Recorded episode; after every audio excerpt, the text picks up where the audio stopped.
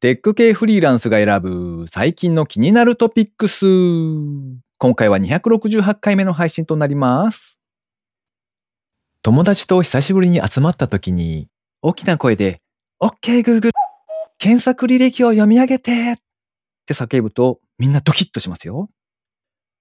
この番組ではフリーランスエンジニアの S とエンタメ系エンジニアのアスカが最近気になったニュースや記事をサクッと短く紹介しております。IT 関連をメインにですね、ガジェットだったり新サービスの紹介だったり、それぞれが気になったものを好き勝手にチョイスしております。今回も記事を3つ紹介していきたいと思います。ご意見ご感想などありましたら、ハッシュタグ、カタカナでテクフリでツイートいただけたらありがたいです。では1つ目の記事ですね。小物整備から自転車メンテまで、収納も見た目も美しいデザイン賞獲得の工具セット、ジミボックス3.0が登場。ギズモードジャパンさんで掲載されていた記事ですね。こちらは多様なドライバーやラチェットレンチが一式揃った工具セット、ジミボックス3.0という商品がありまして、そちらの紹介記事ですね。このジミボックス3.0というものはですね、精密ドライバーから 13mm サイズのラチェットぐらいまでが揃っているツールボックスですね。3段式となっていまして、お弁当箱ぐらいのサイズです。で、すっきりしたデザインでですね、世界的なデザイン賞の一つ、レッドドットデザイン賞も受賞しております。クラウドファンディングサイトの町屋にて目標金額600%を達成済みですね。申し込み受付中で、調査時点ですと、一般販売予定の価格から13%オフの12,980円、確保税、送料込みという風になっておりました。出荷予定は2023年6月の予定ですね。毎度紹介した時にお伝えしておりますが、クラウドファンディングは、あの、たまにトラブルがあるので、そのあたりはご了承の上、申し込んだ方が良いかなというところですね。うんうん、こちら、アスカさん、いかがですか？この 素敵な商品。素敵な商品。あの、工具自体はそんなに使わないんですけど、この整然と並んでギュッて詰まってる感じが、なんか欲しくなりますね。うん。なんか、今時の時代に表現的にあれかもしれないですけど、男の子心をくすぐるみたいな感じがありますね。ああ、確かに。うん。なんかサイズ的にというか、その、こう一番小さいのは多分、スマホとか、もしくはこう、割とコンパクトなノート PC を分解するときとかにですね、使う、あの小さな精密ドライバーとかが、まあ、多分一番小さいサイズが揃っていて、あの、例えばトルクスって呼ばれる形とかですね、普通のあの、プラスマイナス以外のもの、うん。なんか、名前がわかんないんですけど、こう三角の穴が開いてたりとか、星型だったりとか、そういういろんな種類の。の精密ドライバーから、あの、割と少し大きめというか、あれですね、家具とかでよく使いそうな、うん、まあ、6ミリ、8ミリ、10ミリとか、で、13ミリぐらいのサイズまでのその六角のナットうんうん。に対応しているラチェットレンチが含まれているので、まあ多分、家の中で使う分には大体こう賄えるのではないかなっていう感じですね。なので、これが一つあるとだいぶ、全部入りう。ん、全部入りなうんうん。感じになるのかななんて思います。まあ、うんペンチとかがないんですけど、まあ、その代わりにピンセットとかですね、細かい作業用のものがセットされているっていう感じですね。うんうん。まあ、デザイン的にもなかなか良いので、一生ものの ツールセットが欲しいみたいな時には、うんうんもしかしたらいいかもしれないですね。はい。うんでは、二つ目の記事、アスカさんお願いします。はーい。メゾン 3D 都市モデルを活用した都市 AR メタバース連携プラットフォームアリウムを開発。モグラ VR さんの記事からご紹介します。AR、VR 関連の研究開発を行う株式会社メゾンは、国土交通省が推進する日本全国の 3D 都市モデルの整備オープンデータ化プロジェクト、プラトーの一環で、ユーザーと事業者が双方向で交流、体験できるプラットフォーム、アリウムの開発を発表しました。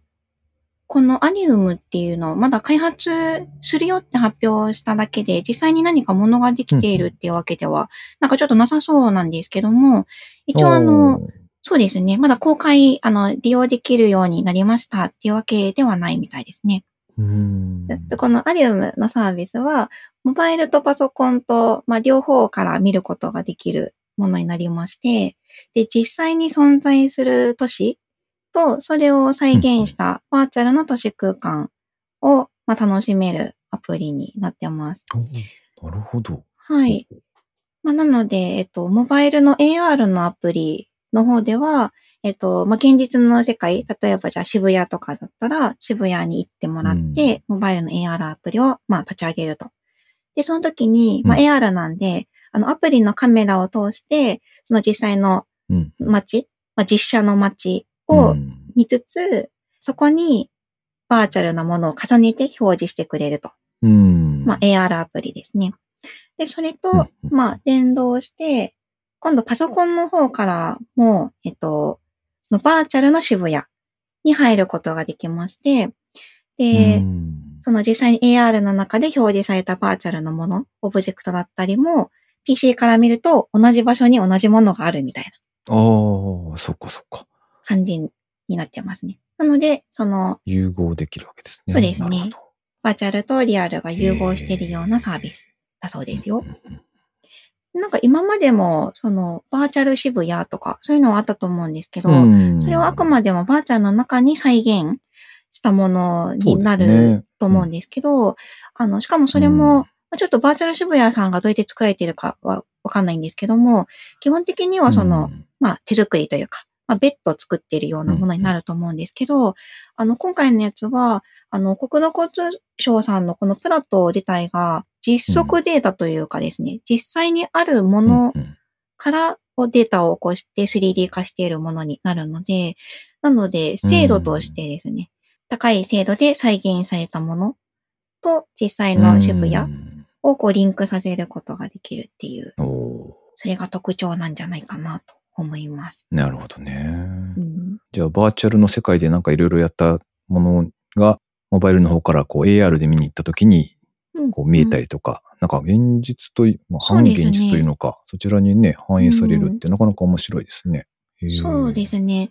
ただこれ、なんでしょう、記事には一応リリアクションだったりコメントが残せるっていう風に書いてあるんですけど、あうの、今回のこのアリウムのこの発表の前に、なんか実証実験みたいな感じでやられたことが、似たようなことをやられていて、で、それの時は、えっと、コンテンツ、その、どこに何を置くかみたいな、そのバーチャルのオブジェクトうん何を置くかみたいなのを管理する CMS みたいなものが別途存在してたみたいなんですよ。うんなので、その、まあ、要するに、ここに何を置きますっていうツールうん。CMS があって置くので、なので、ちょっとどこまでインタラクティブにというか、例えば現実の世界で AR アプリを通して何、何かしたものがリアルタイムで本当に反映されるのかとか、ちょっとそこまでは明らかになっていないんですけどもなるほど、ね。うん、うんうんうんそうですね。でもまあ可能性としてはそういうことは全然可能なんじゃないかなと思いますね。うん。なるほど。うん。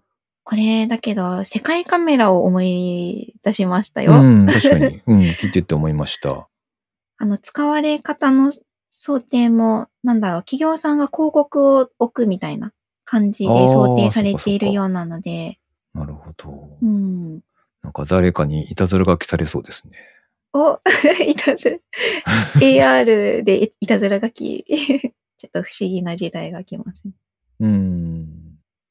僕がなんかふっと思ったのはあれですね。これでバーチャルの世界に自爆霊ができるな自っ爆てことを思ってました。確かに、自爆霊。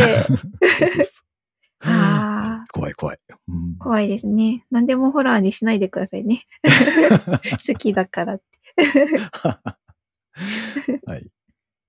では最後3つ目の記事ですね。お墓もクラウドの時代に？個人やペットをスマホで忍べるクラウボ登場。IT メディアニュースで掲載されていた記事ですね。かつて日本 IBM でシンクパッドに携わり、ASCII.jp で連載を続けている T 教授こと竹村ゆずるさんなどが3月24日、個人、亡くなった方ですね。こちらの個人ですとか、もしくはペットを忍ぶためのクラウドサービス、クラウボ。クラウがカタカナで、ボが漢字のお墓ですね。これでクラウボなんですけれども、こちらを発表しました。同日から出荷を始めるそうです。こちらのクラウボはですね、個人やペットを忍ぶためのウェブページにアクセスするための QR コード、それから遺骨カプセルを収納できる手のひらサイズのお墓であるハンディトゥームユニットから構成されているそうです。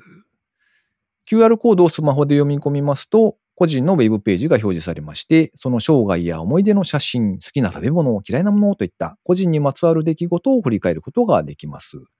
Facebook 等の関連するページへもリンクが可能ですね。QR コードはハンディトゥームユニットに貼る想定なんですけれども、物理的なお墓部分が不要な方には QR コード部分のみの販売も行う予定だそうです。このハンディトゥームユニットは3種類用意されておりまして、御影石を使った御影60がお値段12,800円。サイズ的にはですね、立方体の形をしておりまして、一辺が60ミリですね。で、二つ目が新潟産の欅を使った欅55。こちらは8800円で、一辺が55ミリ。それから三つ目が中国産の欅を使った欅45。こちらは6800円で、一辺45ミリというサイズになっております。それぞれサービスの5年使用権が付属しまして、QR コードシートのみの場合はですね、5年使用権が4800円。10年の使用権が6800円という設定になっています。というポータブルなお墓なんですが、うんうん松川さんいかがですか、いかがですかって言われてもちょっとコメントに 困るんですけど、そこれ、うですね。あの、思ったより小さいんだなって思いました。6センチなんですよね。うん一辺そうなんですよね。6センチはい、か5センチぐらいか4センチぐらいなので、うん、そうそうそう。ね、すごい手のひらに乗るキューブみたいな感じですよね。よへえ。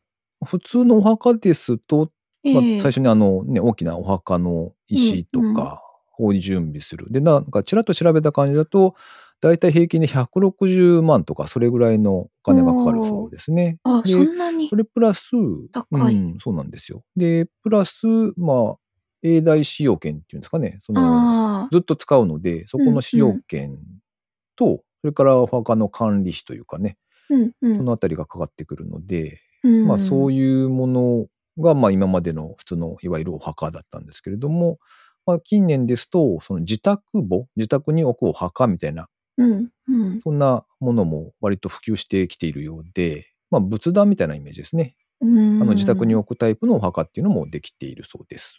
はあ。あれ、S さんってお墓、身近な人というか、まあ、し、あの、何？ご先祖様とか、はいはいお。墓ありますか？お墓参りとかしますか？しますね。といっても、自分の場合ですと、その週末に田舎の方に家族がいるんで、そちらに行ってますけど、そちらだけかな。あの、割割、と、まあ、ど田舎なので、こう 少し離れたところに、こう、地域のうん、皆さんとこのね、ご先祖様が眠っているお墓が普通にうんあるんですよ。うんなので、そこま。で、どうだろう、車で、まあ、1分、2分ぐらいの距離なんですけど、え、近い。そうそうそう。近すぎる近い。いや、もう歩いていこうよってぐらい。うんまあ、まあ歩いていけますね、確かに。歩歩いてもいけます。はい。それのとこへ、うんうんまあ、たまにお墓参りとかには行ったりはしますね。へえ。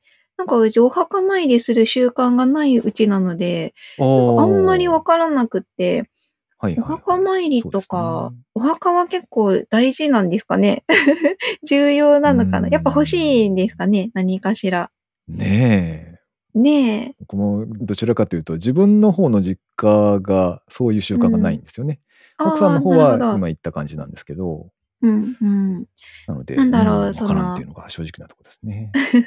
あ、というかその、これだと、その、お墓がいらなくって、こう、お家に置くってことですよね。このキューブの形のもの。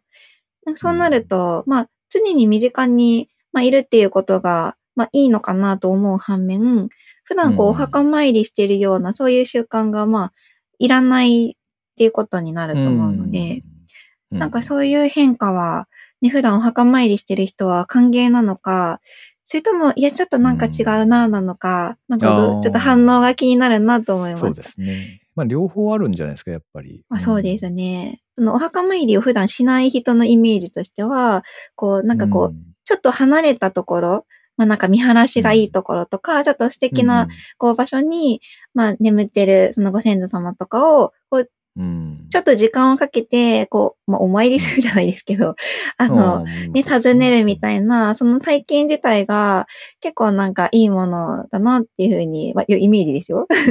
思っているので、かります。うん。ね、なんか手元にあるって、なんかこう、ね、それはそれで、うん。なんか雰囲気違うなっていうか。そうですね。うんまああとは、あの、こう、自宅の中に置かれると、まあ、うん。例えば親戚とかが。こう、お参りするみたいなことがなかなか難しいというかね。あーのそっかちょっと違う感じになってしまうので。っ確かに。ていうのもうん、なんかちらっと書かれてましたね。あーあ、そうなんですね。うんなるほど。はい。このキューブ状状のものが、そのなくっても、えっと、忍ぶためのウェブページだけでもいいですよって書いてありますよね。そうですね。ねえ。なんかそれだけでもいいなってちょっと思いました。うんうん。なんか、でも人によっては、あの、その Facebook ページだけはリンクしないでくれみたいな。あ、わかる。そういう黒い当だ。の本当だ。いや、勘弁してくれって思う人も結構いらっしゃるのではないかいや、なんか自分も思いますよ。てか、ね、今まで、その、今までの自分がこうやってきたこととか、もう永久に消えてほしい。死んだら。死んだら永久に消えてほしい。そうそうそう。いうのはやっぱあるのかなっていう気もしますね。はい。ねえ、なんか後々発掘されたら嫌じゃないですか。あの、見られたら嫌だなって、ね、思うとこ多分人によって違うじゃないですか、自分で。うん、確かにこれは見せたくないみたいな。うんねあとはあれですよね、その昨今だと AI の技術が進んできて、うんほら、多分ね、それこそブログを結構な量書いてる人とかだったら、そのテキストを読み込ませてね、そのうんうんどう喋るかみたいなのができるだろうから、うん動画と組み合わせて、なんかね、お墓参りに行くとその場でなんか、会って喋れるみたいなのができそうじゃないですか。本当に、できるだろうから。できますね、きっとね。そうそうそうそう。うん。ちょっと怖いですね、それは。そして、その画面の中の彼はいつまでも若々しくっていう。いや、若くないのか。うん変わ 変わらずにいらっしゃるというところでね。そうですね。ちょっといつの時代で時を止めるかが大問題な気がします。確かにね。それを本人の希望を聞いてあげてほしい。永久に残るなら確かにうね。ん。あ、いや、やっぱ永久に残るのは怖いですね。うん。うん。まあでも。これ、で、あの、技術が進んでって、その、なんていうんですか、みうんうん見分けがつかなくなると、AI アバターなのか、この人は本当に、あれ生きているのかみたいなあ話あ、確かに。なってきますよね。うんそれこそバーチャルな世界だと、あの、ボットか人かわかんないですからね、本当に。確かに、そうかそうか、そうですよね。うん。いやー、なかなかいろいろと考えさせられる記事でした。はいということで、今回紹介する記事は以上となります。続きまして、番組にいただいたコメント紹介のコーナーですね。まずは、モラピョンさん。いつもありがとうございます。ありがとうございます。あの台頭が謎解き脱出ゲームを特定の店舗で展開しているんですね。ぜひ行ってみたいです。ロブロックスのゲームコンテストは子供にすごく興味が持たれそうですね。お寿司屋さんの寄せがあるんですね。お弁当付きでリーズナブルですね。プラ75は現実味を帯びたシリアスな映画ですね。新入社員が入ってくる時期になったんですね。私の所属グループも女性が少ないですね。とコメントいただきました。村ぴょんさんは、あれですよ。謎解き脱出ゲームあの怖そうなやつに興味を示していらっしゃいますよ。ぜひ行ってみたいと。じゃあ、あれですね。あの、怖い、なんだっけ、レストランのやつ、行ってほしいな。おー暗闇レストランでしたっけ？暗闇レストラン。確かに。S さんは何推しでしたっけ？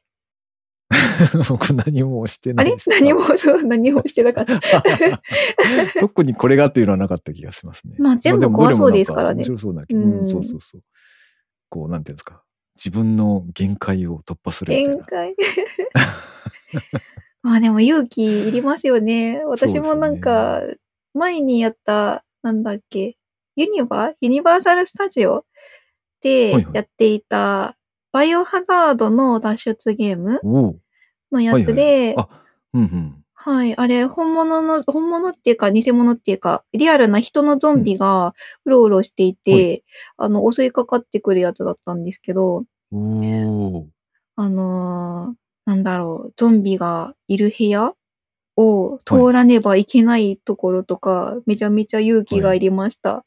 それは怖いわ。一応友達が一緒にやったんですけど、はい。友達の男子たちはみんな平気だったらしく、はい私を置いてさっさと行ってしまって、はあ、待って、みたいな。なるほど。そう。なので、一人勇気を振り絞ってました。うんなんとなく、アスカさんの扱いが、ねうんそうですね。残念な感じ。そうか。はい。はいじゃあ、村ピョンさんもちょっと、なんか、試しにですね、行って、こう、レポートしていただけたら嬉しいです。はい。ぜひぜひ。はーい。あ続いて、高見千恵さんからコメントいただきました。いつもありがとうございます。ありがとうございます。266聞いた。女性のプログラマーが少ないという話は実際自分も感じました。去年中学でプログラミング授業をやった時もだいぶ少なかった。うちの方でも先日エンジニア分野のジェンダーギャップ解消を目的に活動している方を取材して、改めて少ないんだなぁと、かっこ4月前半配信予定といただいてますね。はい。これはあれですね、高見さんがあの SB キャストというポッドキャストを配信されていらっしゃって、おそらくそのゲストとして4月前半配信されるところで、ジェンダーギャップ解消を目的に活動されていらっしゃる方っていうのが登場されるっていうことでしょうね。だいぶ気になりますね。エンジニア分野うんのジェンダーギャップ。やっぱり女性少ないですからね。少ないですよね、やっぱあ、り。私の周りだけなのか。いやいや、そんなことないと多分。全体で見たら、やっぱ少ないと思いますけどね。感覚としてはやっぱり1対9ぐらいで男性が多いんじゃないかなっていう、それぐらいの感覚がありますね、やっぱり。ああ、私もそう思いますね。前の職場も誰もいなかったし、今回も誰もいないし。うん、そうですね。女の子、入ってきてほしいです。うん。うん。ていうか学校ね、中学校の授業でも希望する子が少ないってことは、やっぱりこう、根本的にあんまり 興味ないんですかね。残念。うーんいやでも最近は割とやっぱりそこに注力しているというか例えばうん確か名古屋大学とかはあの、ええ入学の時に女子枠とかも設けていた気がするんですよね理系の方で。はいああ、なるほど。なので、うんそういった取り組みはだんだんとうん、うん、こう増えているような気はしてますけどね。うん。はい。なんでしょうね。どうして差が生まれるんでしょうね。うーん。なんとなく。趣味、思考の問題？うーん。そう、なんだろう。うんあのね、昔というか、もうちょっと古い時代だったら、もしかしたらその、なんでしょう。ジェンダー的な固定観念みたいな？例えば、なんかそう、そういうもので、もしかしたら、あの、女性があんまり興味を持たなかったのかなっていうのも、なんか成り立つ気がするんですけど、なんか今の時代って全然もう関係ないじゃないですか。確かに、ね。この、ね、別に、なんだろう。そうですね。そういう固定観念みたいなものってあんまりないような気がするので、なんかその中でも、あの、希望する人が少ないってことは、趣味の問題？いやー、どうなんだろう。何かあるんですかねかな。うん。忘れかせちゃった。数学とか、うんはい物理あたりの教科に対して苦手意識を持つうん、みたいなところあるのかもしれないですね。なんだろなんですかね。う。うんちなみになんですけど、うちの下の娘が今度大学に入るんですね。で、うん。うん。国公立の4大ではあるんですけど、あの、まあ、いわゆる電気情報のあ分野なんですあよ。。うん。うん。で、そこで、まあ、受験をしたんですけど、その時に受験会場にいたのは、16人だか17人だかのうち、うん女子は本人1人だったらしいですうん。ね。ええそれぐらいの男女差が多分あるんだと思います、きっと。ああ、なるほど。まあでもそうか、この実際に今いる、その活躍してる人とか、いる人のイメーうんジそのものが男性が多かったり、あと男性の仕事みたいな、まあイメージうんなんかそれは確かにあるかも。うんしれないですよねそうかもしれないですねうん。じゃあ、やっぱあれですね、あの、高見さんのこの4月前半配信を期待しながら聞いてみたいですね。そうですね。もうちょっとなんかこう掘り下げたこう、新しい、なんでしょう、視点というか、ちょっと知りたいですね。うんうん。ということで番組にいただいたコメント紹介のコーナーでした。リスナーの皆様、いつもありがとうございます。ありがとうございます。では最後に近況報告のコーナーですね。浅香さん、最近何かありましたか？えっと、最近はですね、ここの何回か前の回でもちょっとご紹介した、うんうん。あの、エンタメをおすすめしてくれるサブスクのレクリっていうはいはいサービスがあったと思うんですけど、あれの、えっと、おすすめしてくれた演劇を見に行ってきましたよ。おおほうほはい。なんか銀座の日生劇場っていう劇場で見に行ってきたんですけど、あの、演劇、私多分10年ぶりぐらい。に見ました。ほうほうなのでどう、でした？うん。あ、そうですね。あの、まずその劇場に足を踏み入れた時点で、わーって思った。わわあ、わー、劇場だーと、いや、なんかこう、う普段行かないところに来てしまったみたいな、ちょっと感動が、ちょっとハードルめっちゃ低いんですけど、えー。の、いいじゃないですか。それで感動しつつ、で、演劇、あの、見てきたんですけど、うん。なんかそれも、あの、多分私の頭の中の演劇がすごい古いんですね、多分。うんあの、演出というか、あの、わあ、こんな風に見せるんだ、みたいな、あおの、う新鮮な手法というかですね、あ、私のハードルがちょっと低すぎるんで、あの、よく知ってる方には普通なのかもしれないんですが、うん。なんですが、あ、こんな見せ方をするんだっていう新しい発見がいっぱいでしたね。へえ。ちなみにどういう、うんなんでしょう、演目というのか。ああ、あ、見てきたのが、えっと、ミュージカルで、太平洋序曲っていうものだったんですけど、えっと、う内容としては、ペリー来航をテーマにしたものですかあ、ね。ペリー来航。ほうほう。はい、幕末にペリー来たと思うんですけど、来たっていうか、うん知らんけど。そう知らんけど、まあまあ来たんはい、来てましたね。うん はい多分ね。うんあの、そうですね。その時に、あの、その、それに対応した人、まあ、あの、武士の方、実際にそれを、あの、なんだろう、うんうん清唱した人というか、その人だったり、あとジョン万次郎とか、そういう歴史上出てくる人がいると思うんですけど、その人たちを、まあメインで、あの、扱ったミュージカルでしたね。へーっていうか、あの、ミュージカルだっていうことを私知らずに行ったので、はいいきなり歌い出して面食らいました。それは面食らいそうだ。確かに。あ、ミュージカルだったんだ、みいたいな。はい。っていうか、ミュージカルは初めてかもしれない。です劇場でよミュージカル。そう、よかったですよううーんん。なんか何の予備知識もなく見に行きましたが、あうんうの、歌って踊って、なんか楽しかったですね。あとなんか一体感がすごかったですよ、お客さんとの。あ、そうなんですか？あの、なんかわかんないです。あれはああいうものなんですかね。ちょっと、あの演劇とか劇場によく足を運ばれる方にちょっと聞いてみたいところなんですけど、あの、終わった後、なんだろう。みんな立って拍手してました。おー、スタンディングオベーション。スタンディングオベーションって言うんですか？あれはなんかちょっと違うような気が。違うのか。おうーーん、どうなんですかね。あの、私とかは、あの、団体で多分チケットが取れる。まあ、レクリ経由なので、団体でチケットが取れる、なんか2回、うん中2回みたいな席だったんですけど、多分そこは、あの、同じような人ばっかだったと思うんですよ。私みたいな人。なんですけど、あの、まあ、かぶりつきの席というか、あの、アリ、アリーナって言わないですね。1階席。一階席。一階席の、はい、もう本当に、こう、舞台真ん前ぐらいの席とか、まあ一階の席全部だったんですけど、ほとんどの人が、なんか、あの、立たれていて、うんうんなんか、あ、こういうものなんだ、みたいな。だからなんか、それファンの人なんだろうなっていう感じだったので。ほどね。そっかそっか。うん。そうですね。あ、こういう感じになるんだ、と思って、ちょっと新しい経験でしたねうんいいです。ね。そうですね。なんか自分はもう知らずに行ってしまいましたけど、なんかこうやっていろんな演劇を見て歩いて、で、そのうちきっとお気に入りの劇団ができたりとか、おーなんかすると、ちょっと楽しいんじゃないかな、みたいな、うん思いましたね。